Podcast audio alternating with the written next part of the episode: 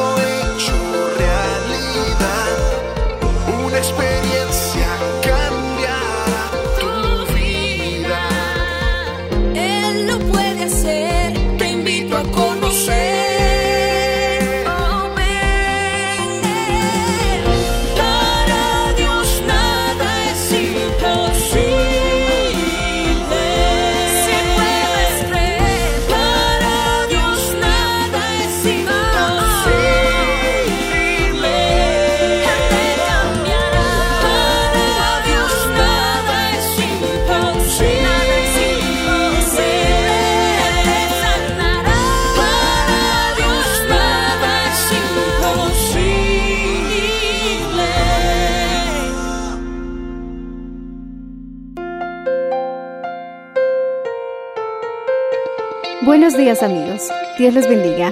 Hoy les traeremos el mensaje del Señor bajo el título Cuidando nuestros hijos, en la voz del reverendo Enrique Valenzuela. Escuchemos. Segunda de Crónicas, Segunda de Crónicas, capítulo 7, verso 14. La palabra del Señor dice así, hermanos. ¿Lo tenemos todos? Si se humillare mi pueblo sobre el cual mi nombre es invocado y oraran y buscaran mi rostro y se convirtieren de sus malos caminos, entonces yo oiré desde los cielos y perdonaré sus pecados y sanaré su tierra. Segunda de Crónicas, capítulo 7, verso 14. ¿Lo leemos todos? Dos, tres.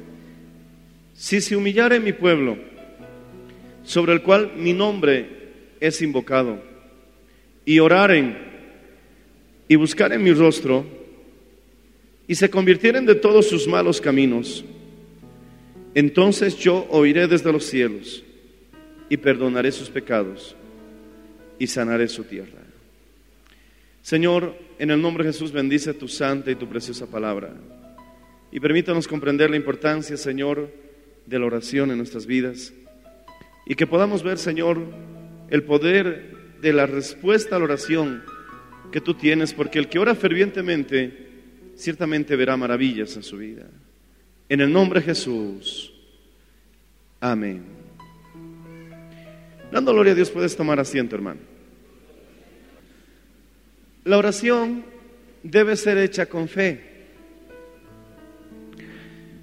Alguna vez mi esposa y yo hablábamos, nos preguntábamos y tratábamos de encontrar respuestas.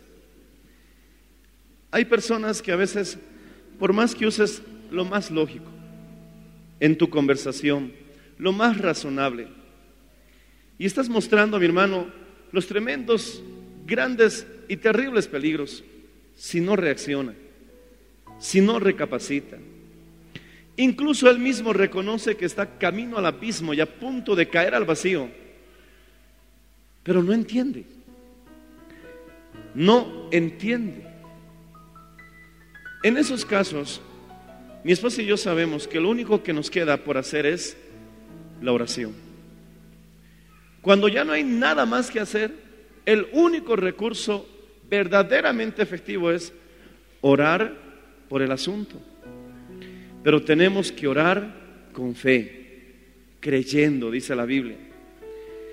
Por ejemplo, antes de que la iglesia surgiera, en Lucas capítulo 24, verso 53, vamos a abrir Lucas 24, verso 53, acompáñame. Miren qué es lo que la iglesia hacía, gloria al Señor, o los hermanos hacían antes de que la iglesia surgiera. Capítulo 24, verso 53. Dice la Biblia de la siguiente manera. Y estaban siempre en el templo alabando y bendiciendo a Dios unánimes. Entonces, vamos al libro de Hechos. Avanzamos un poquito más, Juan, y después está Hechos. En el capítulo 1, verso 14 dice, Gloria al Señor. Todos estos perseveraban unánimes en oración y ruego por, con las mujeres y con María, la Madre de Jesús, y con sus hermanos. La iglesia, cuando vino el día de Pentecostés, se dice, y está claro, que fue el día cuando la iglesia comenzó.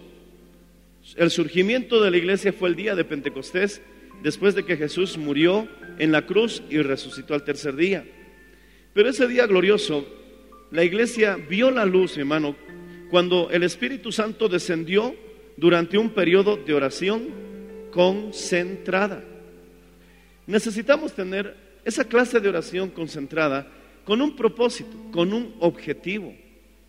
La oración tiene resultado, pero a veces nuestras oraciones son tan vagas, sin objetivo, sin una meta.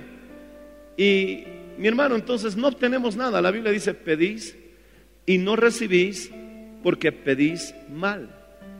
Y como a veces pedimos mal, entonces no vemos la respuesta a nuestras oraciones. Alguien recomendaba que cuando comiences a orar, apuntes en un cuadernillo lo que comenzaste a orar durante los días que vayan pasando hasta que recibas la respuesta. Y entonces tu fe se fortalecerá porque verás que tu oración ha sido respondida.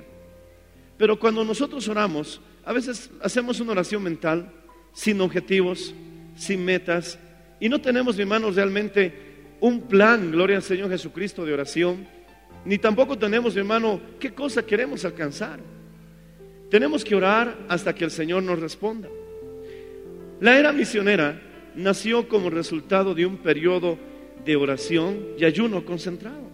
Dice que mientras ellos oraban y ayunaban, el Espíritu Santo habló y dijo, apártenme a Saulo y a Bernabé para la obra a la que yo les he llamado. Y entonces comenzaron los viajes misioneros con el apóstol Pablo y su compañero Bernabé, como resultado a la oración intensa que ellos tenían. Si nosotros queremos recibir proyectos directamente desde el cielo, si nosotros queremos recibir planes directamente desde el cielo, si nosotros queremos ver, mi hermano, la voluntad de Dios en la tierra como se la hace en el cielo, entonces es tiempo de orar. Y quiero decirte que la voluntad de Dios es tu victoria. Decimos amén, hermanos, en, que, en cualquier área, en cualquier ámbito. Dice mi hermano que las personas que se mantienen de rodillas delante de Dios pueden estar firmes delante del diablo y sus demonios. Se dice que las personas que permanecen de rodillas delante de Dios pueden estar de pie ante cualquier situación o ante cualquier circunstancia difícil que la vida puede traerles. Mi hermano, la oración es poder y la oración nos mantendrá firmes para la gloria de Dios. Decimos amén, hermanos. ¿Cuántos pueden decir aleluya? Hay muchas personas que no pueden permanecer en Cristo porque simplemente no oran.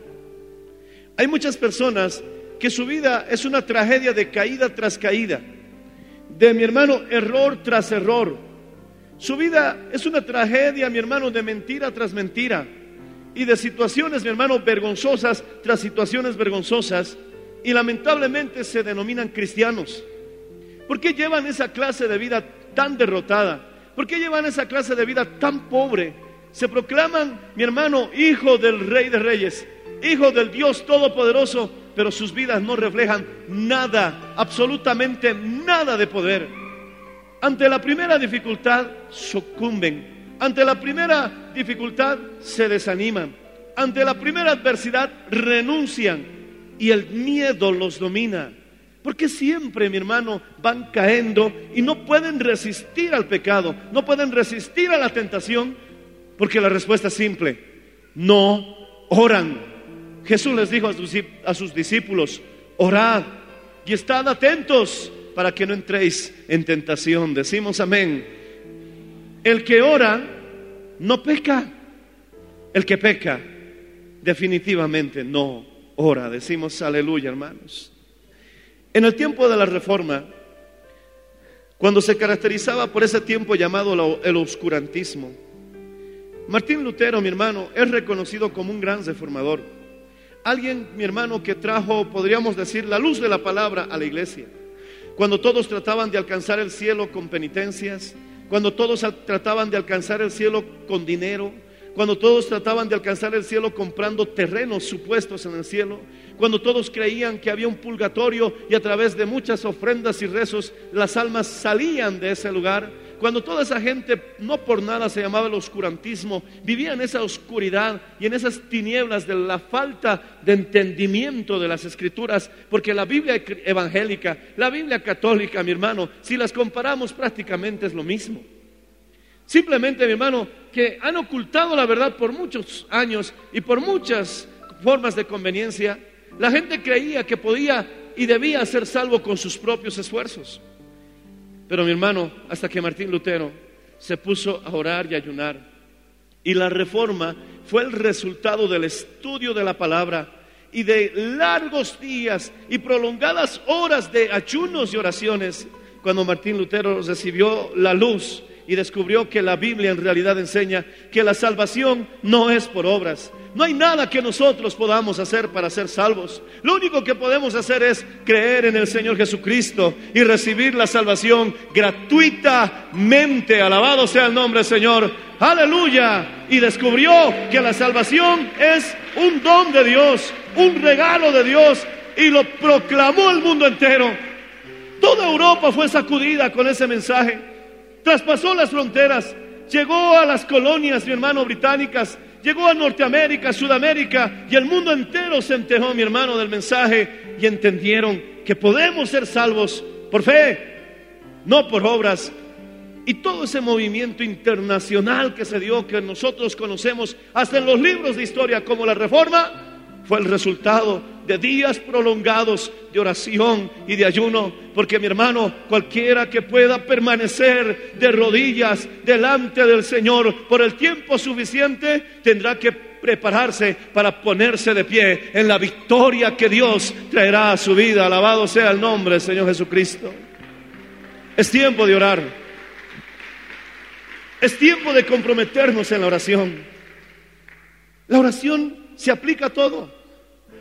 Tus hijos están perdidos, es tiempo de orar.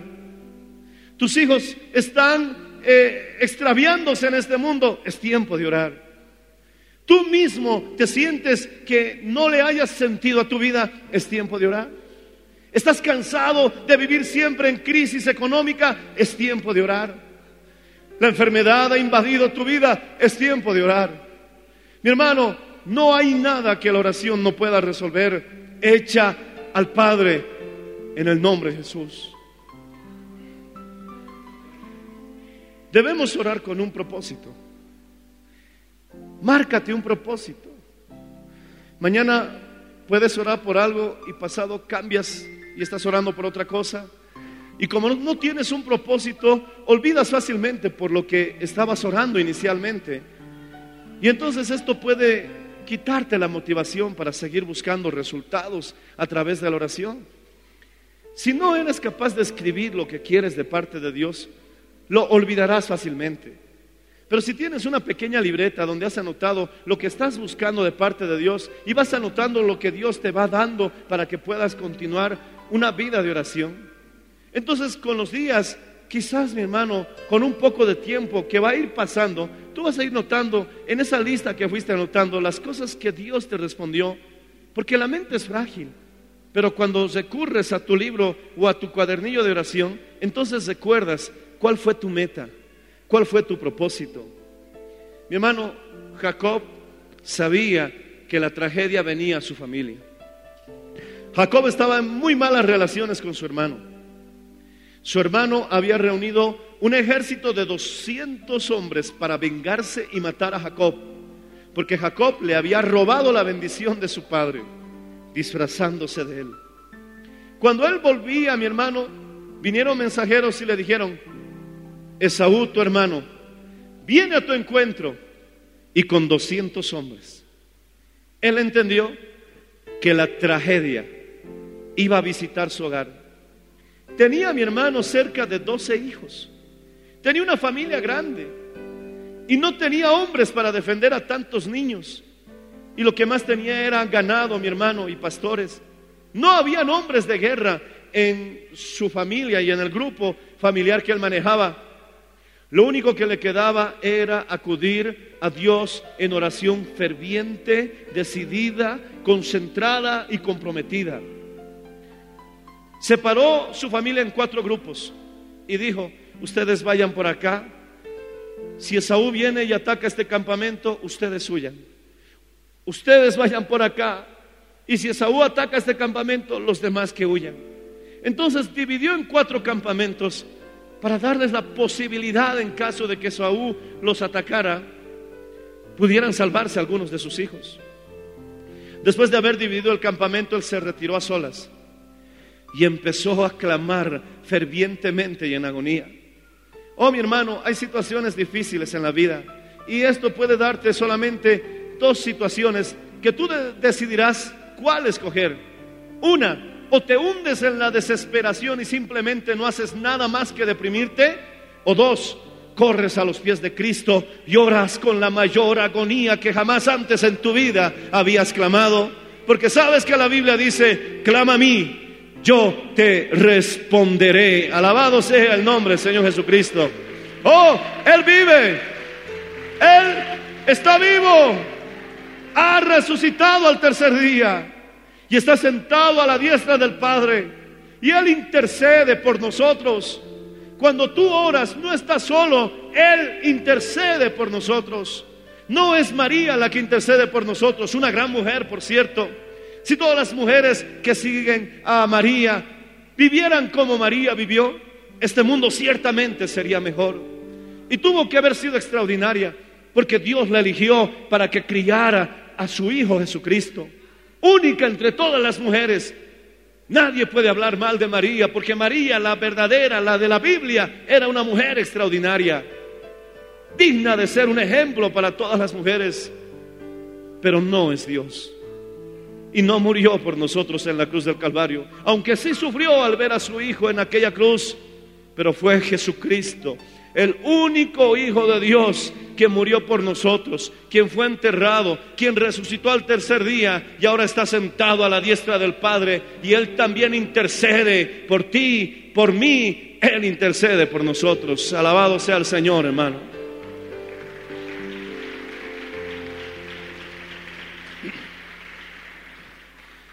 Solo tienes dos opciones. O te hundes en tu depresión y dejas que la desesperación te destroce y te rindes ante los brazos de la derrota. O tomas la otra opción. Clamas con el fervor que nunca jamás antes en tu vida habías clamado. Como Job lo hizo. Dividió su familia en cuatro grupos y luego se retiró a orar toda la noche fervientemente. ¿Fue la misma oración que Jesús hizo? No lo sé.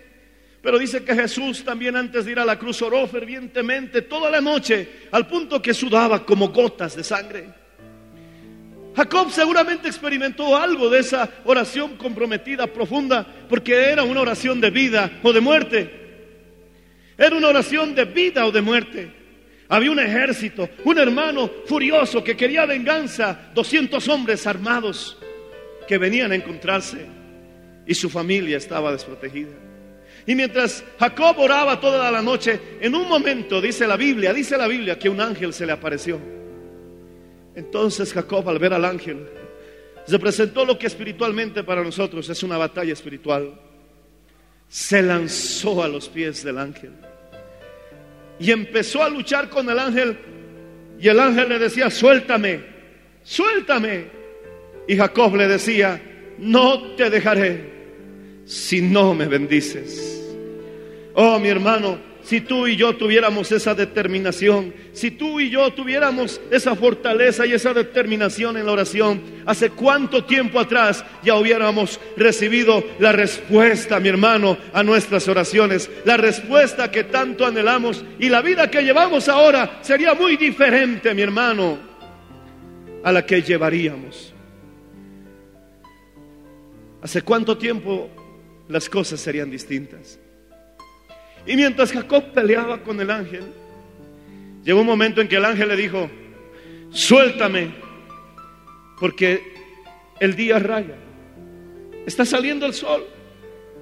Y dice que le hirió en el costado, le tocó en el costado y dice que quedó cojo Jacob. Pero a pesar de quedar cojo, él siguió prendido de los pies del ángel. Él no sabía que ese ángel se dice una teofanía, es decir, una aparición en el Antiguo Testamento de Jesucristo. Por eso estaba postrado a sus pies, abrazado de sus pies, rogándole, no te dejaré, bendíceme. No era, mi hermano, una batalla de aquellas que se confrontan cuerpo a cuerpo. Era una batalla de ruego, de clamor intenso, abrazado de los pies, tirado en el piso, sabiendo que él era el único quien podía salvarlo. Entonces el ángel le respondió, has peleado con el Señor y has vencido. Con eso le dijo, tu oración ha sido contestada. Y no solamente eso, sino que ya no te llamarás Jacob, que significaba engañador, sino que ahora tu nombre será Israel, príncipe de Jehová. Oh, gloria al Señor. Él vive para siempre.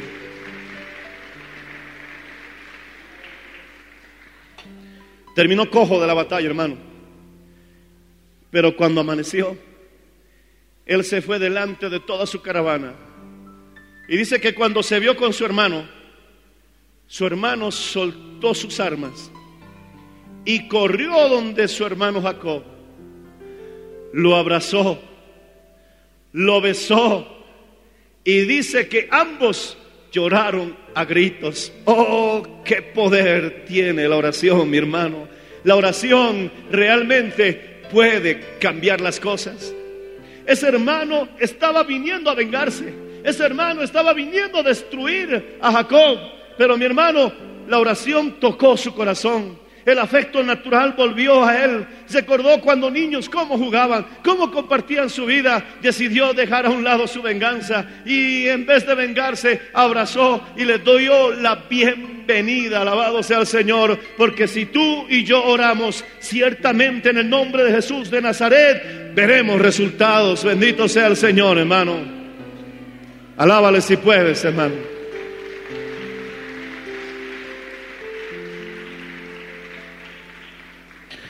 No hay enfermedad que Dios no pueda vencer. No hay situación que Dios no pueda cambiar. No hay hermano que Dios no pueda convencer. Para Dios no hay nada imposible. Mi hermano, Primera de Corintios capítulo 9, verso 26. Abre conmigo, por favor. Primera de Corintios capítulo 9, verso 26. Dice la palabra del Señor. Así que yo de esta manera corro, no como a la aventura. De esta manera golpeo, no como quien golpea al aire. Aquí el apóstol Pablo dice que tenía metas, tenía propósitos. Muchos de nosotros simplemente hacemos oraciones religiosas. Y debemos admitir, mi hermano, que somos carentes en la oración. Pablo no corría como a la aventura, corría con un propósito. No golpeaba al aire, sino que sabía dónde golpear. La oración es igual. No podemos orar sin sentido. No podemos orar simplemente por religiosidad.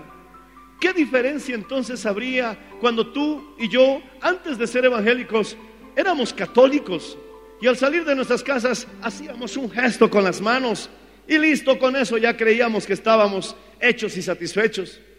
Ahora en vez de hacer eso, simplemente decimos, ay Señor, guárdanos, bendícenos este día. Y listo. Esa oración, mi hermano, es superficial. En realidad, la oración que Dios quiere es una comunicación. Como en esta mañana hablamos, cuando un hijo tiene una buena relación con su padre, puede ser más feliz en la vida, tiene mayor autoestima, mayor fortaleza para enfrentar las situaciones de la vida y más propenso a triunfar cuando tiene una buena relación con su papá. De igual manera nosotros, si tenemos una buena relación con nuestro Padre Celestial a través de la oración, también serás fortalecido. Serás fortalecido. Tu ministerio, mi hermano, dará frutos. Tu campo, mi hermano, que has sembrado, lo cosecharás. Alabado sea el Señor. Y tendrás, mi hermano, éxito en diferentes áreas de tu vida. Porque, mi hermano, ese es el resultado de estar en buena comunión con nuestro Padre. Si estás viviendo en fracaso, no es porque Dios quiera eso, es porque simplemente tú no has hecho nada para cambiar esa situación. Te reitero, si estás viviendo en fracaso, no es porque Dios quiera eso, es porque simplemente tú no has hecho nada para cambiar esa situación. Si comienzas a doblar rodillas, entonces estarás dando los primeros pasos para que eso cambie. Decimos amén, hermanos. Es tiempo de orar. ¿Cuántos lo creen, hermano? ¿Cuántos creen que la oración tiene poder? Alaba al Señor, hermano, si puedes hacerlo.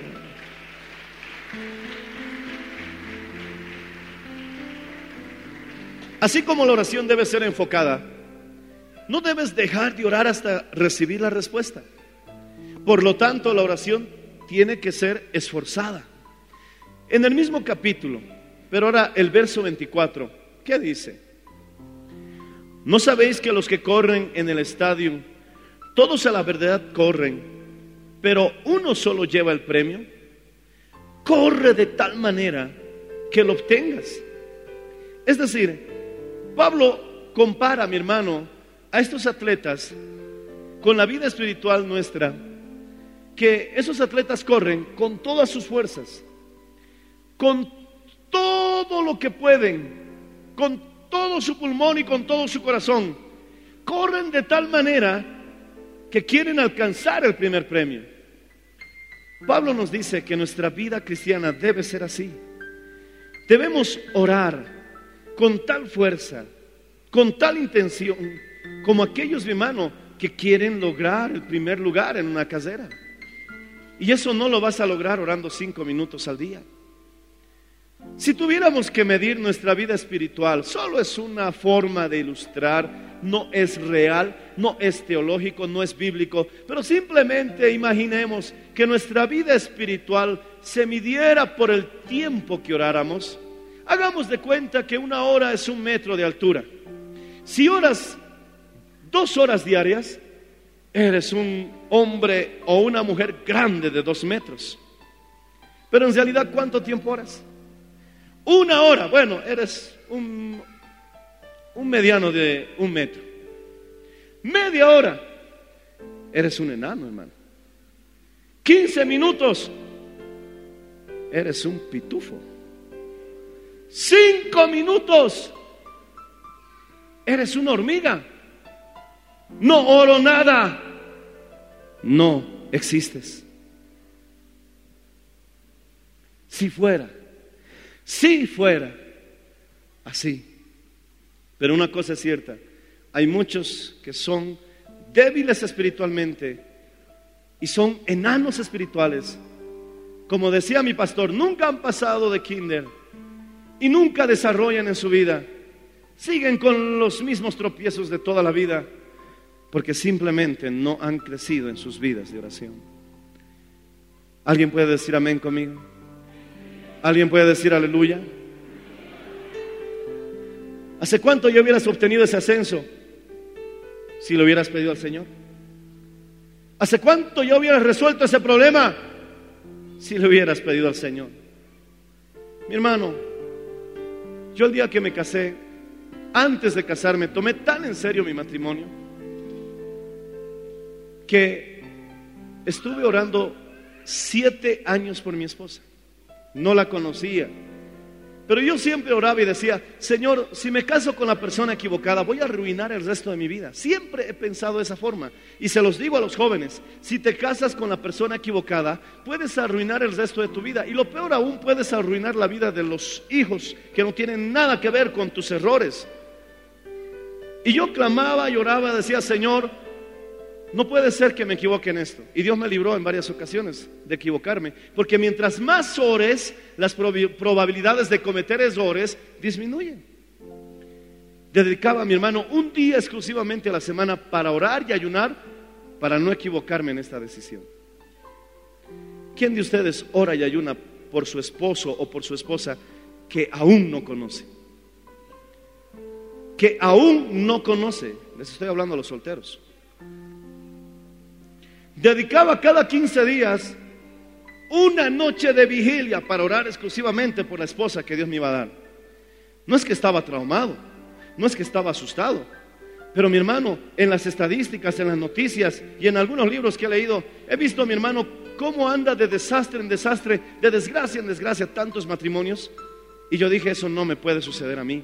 No es que mi esposa y yo seamos perfectos, ella aún tiene su derecho de decisión y yo también mi derecho de decisión. Y si decido mal, veremos consecuencias por nuestras malas decisiones. Pero hasta ahora, mi hermano, gloria al Señor, 20 años que estoy casado con ella, alabado sea el Señor que cumplo en este año, estamos bien, servimos al Señor. Tuvimos siempre algunos ajustes que hacer en el matrimonio, pero hemos sobrevivido. ¿Por qué? Porque la oración funciona, alabado sea el nombre del Señor Jesucristo. Él vive para siempre. Muchos solamente sueñan en el romanticismo del enamoramiento. Muchos solamente imaginan en las emociones profundas que el estar enamorado pueden producirse en tu vida. Pero ¿cuánto estás ayunando por eso? ¿Cuánto estás orando por eso? Y luego cuando pasan los años, ay Señor, creo que el tren me está dejando. A ver vos, te vas a casar conmigo. Matanga, dijo la changa. Y te casaste con el hombre lobo, hermano. Con el chupacabras. Feliz porque se consiguió otra cabra, hermano.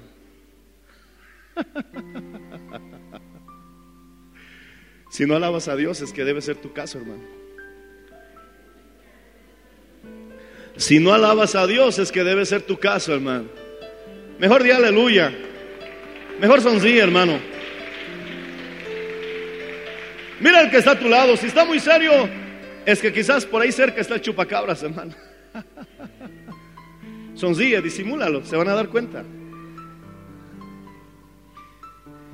Debes insistir hasta ver resultados. Lucas capítulo 18, vamos terminando.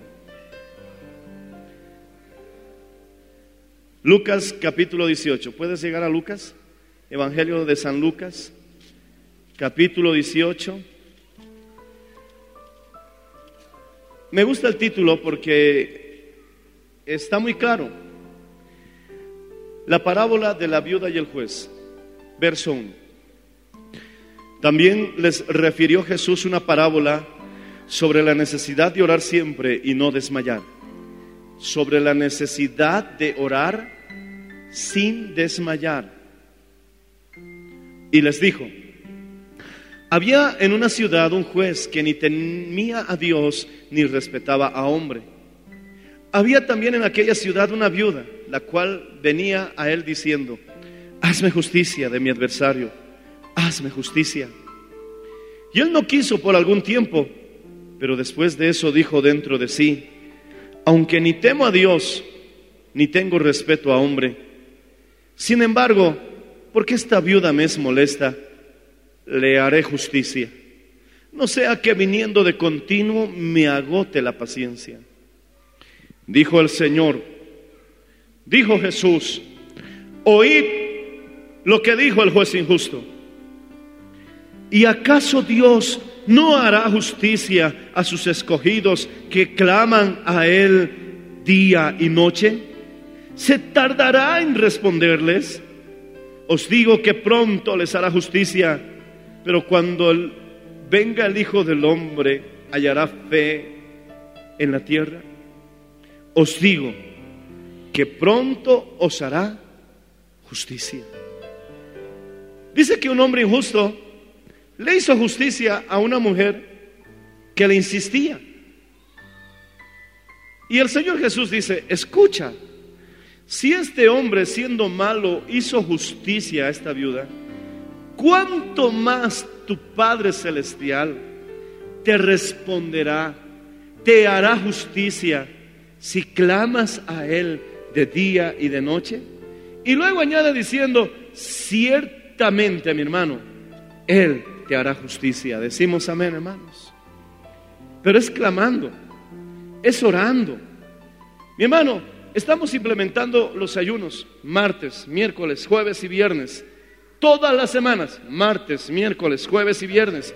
Pastor, no puedo venir a ayunar el viernes. Ven el martes.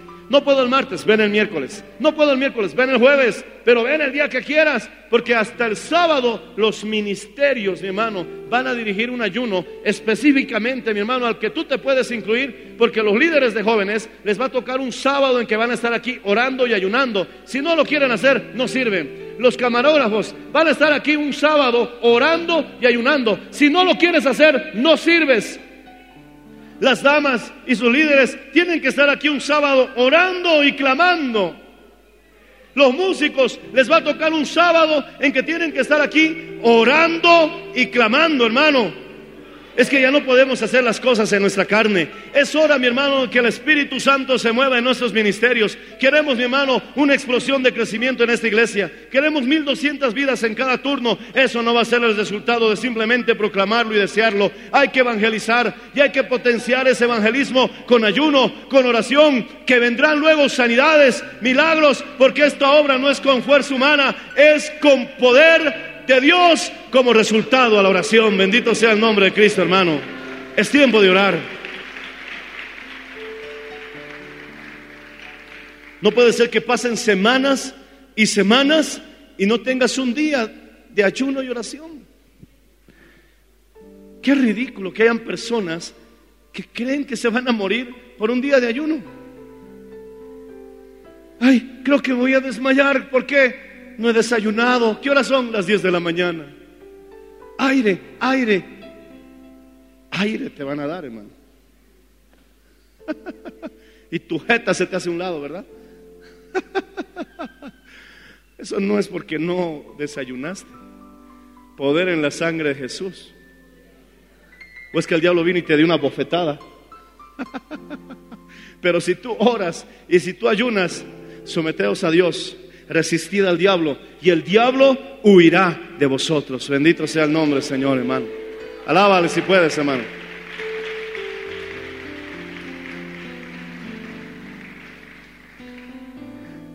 Jesús oraba intensamente. Jesús pasaba noches enteras orando. Antes de que Jesús caminara sobre las aguas, dice que estaba mi hermano orando hasta la tercera vigilia, aproximadamente las las 3 de la mañana. Cerca de las 3, 4 de la mañana, él dejó la oración y se puso a caminar sobre las aguas. Es que mi hermano, la oración hace que tú hagas lo que nadie más puede hacer. Muchos le preguntan a algunos pastores, ¿cómo lograste hacer eso?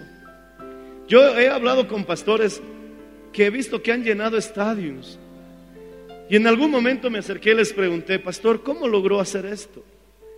Y él me dice, simplemente orando con intensidad. Y eso es lo que Jesús hacía. Jesús caminó sobre las aguas. Nadie puede caminar sobre las aguas.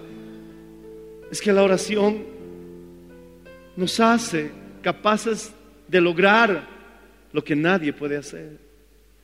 ¿Hay algo imposible para Dios? Para nosotros hay muchas cosas imposibles.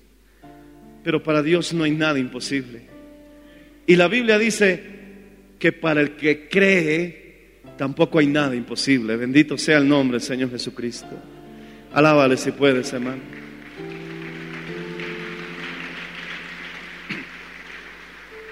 Llegará un momento en tu vida que tendrás que tomar entre dos decisiones.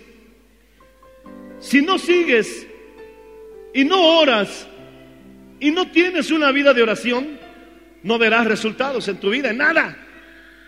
Es que una cosa es orar y otra cosa es orar intensamente.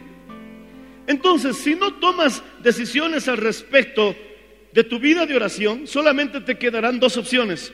Uno, o renuncias. Dos, haces algo para que esto cambie a través de la oración intensa y comprometida delante de Dios. Habrá ministerios que no van a lograr nada a pesar de que Dios los ha llamado. No dudes de tu llamado. Lo que sí debería preocuparte es que seas aprobado. El hecho de que seas llamado no da seguridad de que pases al siguiente nivel. Muchos son los llamados, pocos los escogidos.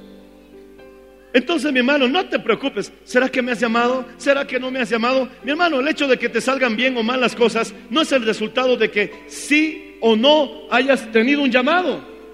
El hecho de que te salgan bien o mal las cosas no es el resultado de eso, es el resultado de tu vida de oración.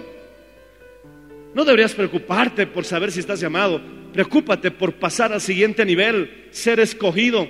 Porque mi hermano, el primer nivel, el ser llamado, se compara a los atrios del tabernáculo, donde se ofrecía sacrificio. Sí, ya pasaste por el sacrificio. Ese sacrificio es el cordero de nuestro, el cordero de Dios que quita el pecado del mundo. Pero mi hermano, hay que pasar un velo. Y ese es el segundo nivel que se llamaba el lugar santo, donde estaba el candelabro de oro, una mesa de incienso y una mesa de panes. En ese nivel está el Espíritu Santo. En ese nivel está la oración. En ese nivel está la palabra. Bendito sea el nombre Señor Jesús. Y si no hay oración, si no hay Espíritu Santo en tu vida, si no hay palabra de Dios, sigues en el atrio y quizás más cerca de la puerta que del lugar santo. Bendito sea el nombre Señor Jesucristo. Alábalo si lo entiendes, hermano. Bendito sea el nombre, Señor. Yo no estoy aquí para renunciar. Yo no estoy aquí para volver atrás. Yo no me he vuelto cristiano para dejarlo el próximo año. Mi hermano, que Dios me ayude y que Dios me dé su gracia. Pero en mi corazón está la decisión de seguir hasta el final. De seguir hasta el último día de mi vida. Y si el Señor me concede llegar a viejo, de viejo quiero decir antes de morir, bendito sea el Señor. Y si me diera el privilegio de morir de rodillas en el altar orando, bendito sea el Señor. Y tú tampoco, mi hermano, estás en esa posición. Porque sé que la gran mayoría, todos ustedes en su gran mayoría están aquí porque quieren seguir al Señor hasta el final. Quieren llegar hasta el Calvario. Quieren morir con Él. Quieren resucitar con Él. Bendito sea el nombre del Señor Jesucristo. Y están como Jacob que dicen, no te dejaré, Señor, por el resto de mis días, por el resto de mi vida. No te dejaré. Alabado sea el nombre del Señor Jesús. No te dejaré. Sea que viva o sea que muera, no te dejaré. Ese es el problema de la vida, mi hermano, de muchas personas. No son capaces de tomar decisiones determinadas. Sí tenemos momentos de flaqueza. Sí hay momentos de lucha.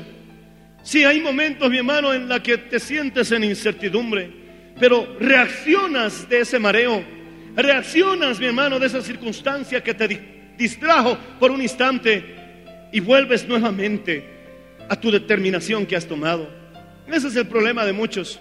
No tienen decisiones firmes en la vida. Siguen un camino hasta donde les dé la gana y luego se buscan otro camino. Y siguen por ese camino hasta donde les dio la gana y luego buscan otro camino. Y andan así sus vidas dando vueltas y vueltas por el desierto sin llegar a ninguna parte porque no tienen decisiones firmes en su corazón. Oh, mi hermano, Josué y Caleb dijeron, vamos a cruzar el río Jordán, vamos a llegar a la tierra prometida, vamos a tomar la espada y vamos a conquistar la tierra que Dios nos prometió. Bendito sea el nombre del Señor Jesús. Y él mismo les dijo, Dios no nos trajo hasta aquí para volver atrás. Bendito sea el nombre del Señor Jesucristo. Alábale si lo entiendes, hermano. Eso es lo que le falta a mucha gente. Se casan para probar cómo les va. A ver, veré cómo me va estos años. Qué estupidez, qué locura, qué tontera. Uno no se casa con esa locura. Viven con esa idea. Me voy a casar por lo civil para ver cómo me va estos años. como si ese matrimonio no fuese legal delante de Dios. Y creen en su propio engaño que casándose de lo religioso reciben es algo serio. Pero eso es mentira, porque si te casas por lo civil, dice la Biblia que toda autoridad es impuesta por Dios, aleluya. Y si te casas delante de esa autoridad, aunque nunca hayas pisado una iglesia, estás casado delante de Dios. Es hora de que tomes una determinación. Yo me casé, mi hermano, como dice la Biblia, hasta que la muerte nos separe. Bendito sea el Señor Jesucristo. Eso es lo que necesitas. Determinaciones firmes. Qué pena, qué tristeza esos matrimonios, esas parejas que cada vez quieren tirar a la basura sus matrimonios, que cada vez amenazan con que me voy. Qué fácil vomitan esa palabra que es nacida en el mismo infierno. Nos divorciamos. ¿Con cuánta facilidad hablan eso? Nos separemos, estando ya casi ancianos, hablando semejantes tonteras. Mi hermano, es hora de determinarnos. No importa cuán mal nos hayamos llevado, no importa cuán terrible sea la dificultad, lo vamos a resolver. Estamos juntos hasta la muerte. Estamos en esto hasta el final. Es un compromiso, es un pacto de vida delante de Dios. Nos hemos prometido amarnos ah, en las buenas y en las malas, en la salud o en la enfermedad, en la abundancia o en la escasez, pero estoy determinado. Alabado sea el nombre, Señor. Toma esas determinaciones.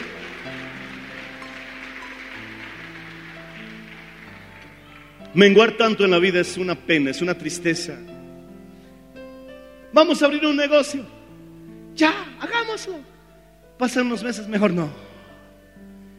Vamos a la iglesia. Sí, cambiamos nuestras vidas. Pasan dos semanas. Ah, se aburre. No hay decisiones firmes.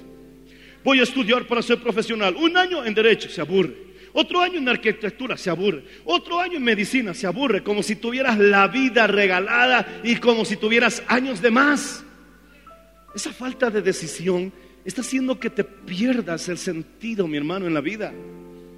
Es hora de determinar los caminos. Es hora de decir, Señor, muéstrame el camino.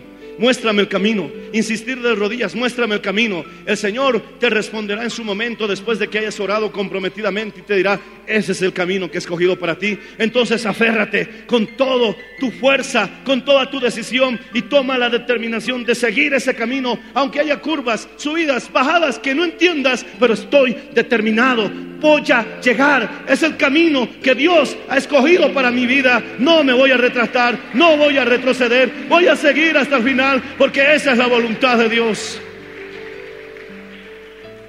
Por eso el Señor dice que los cobardes entrarán al reino de los cielos.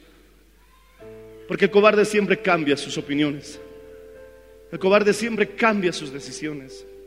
Si son decisiones malas, es correcto cambiarlas. Es noble hacer cambios si sabes que estás equivocado.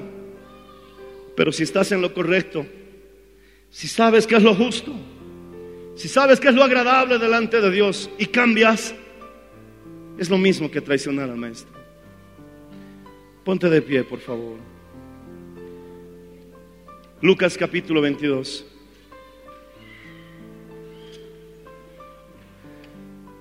Verso 43 dice, y se le apareció un ángel en el, del cielo para fortalecerle y estando en agonía, oraba. Estando en agonía, oraba más intensamente. Y era su sudor como grandes gotas de sangre que caían hasta la tierra. Cuando se levantó de la oración y vino a sus discípulos, los halló durmiendo a causa de la tristeza y les dijo, ¿por qué duermes? Levántate, ora para que no entres en tentación. Lucas 11, verso 1.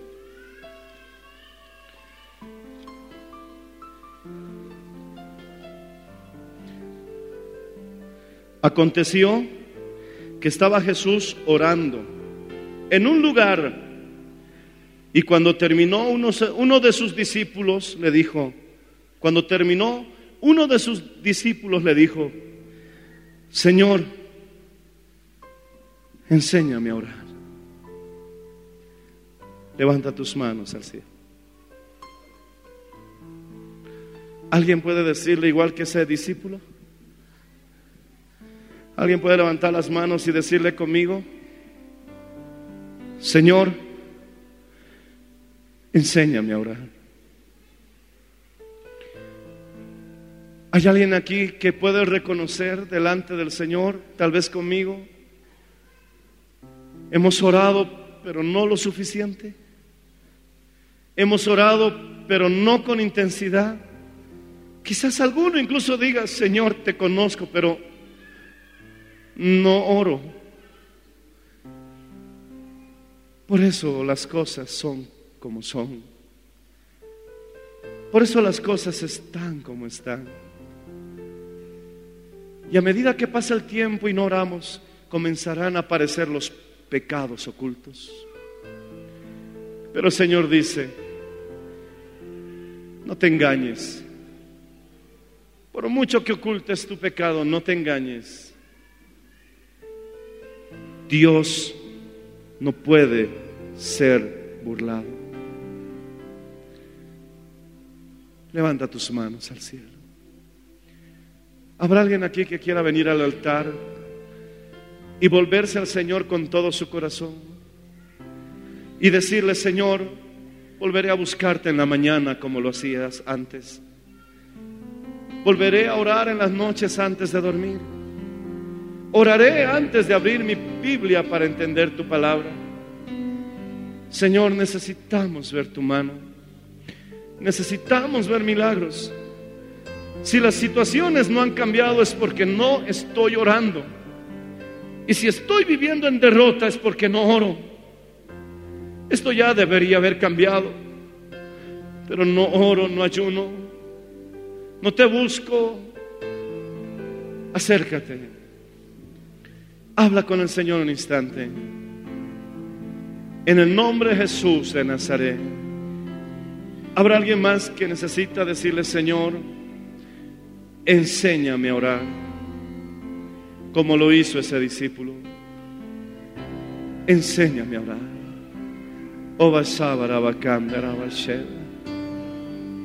Es hora de pedirle perdón a Dios de nuestros pecados en oración. Ven, acércate. Es tiempo de reconciliación. Es tiempo de decirle, Señor, perdona mis ofensas, perdona mis pecados. No importa el problema que tengas, lo vas a vencer en oración. No importa la enfermedad que estás enfrentando, lo vas a vencer en oración. Porque ciertamente las llagas de Cristo siguen teniendo poder. No importa el problema que tengas en tu vida, en tu familia, lo puedes vencer en oración. Cualquier cosa que sea, es tiempo de orar. Y es tiempo de orar intensamente. Aleluya, aleluya, levanta tus manos.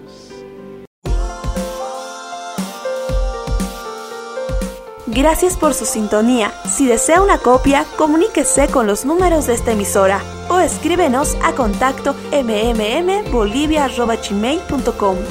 Nos volveremos a encontrar en nuestra próxima edición de Para Dios nada es imposible. Dios les bendiga.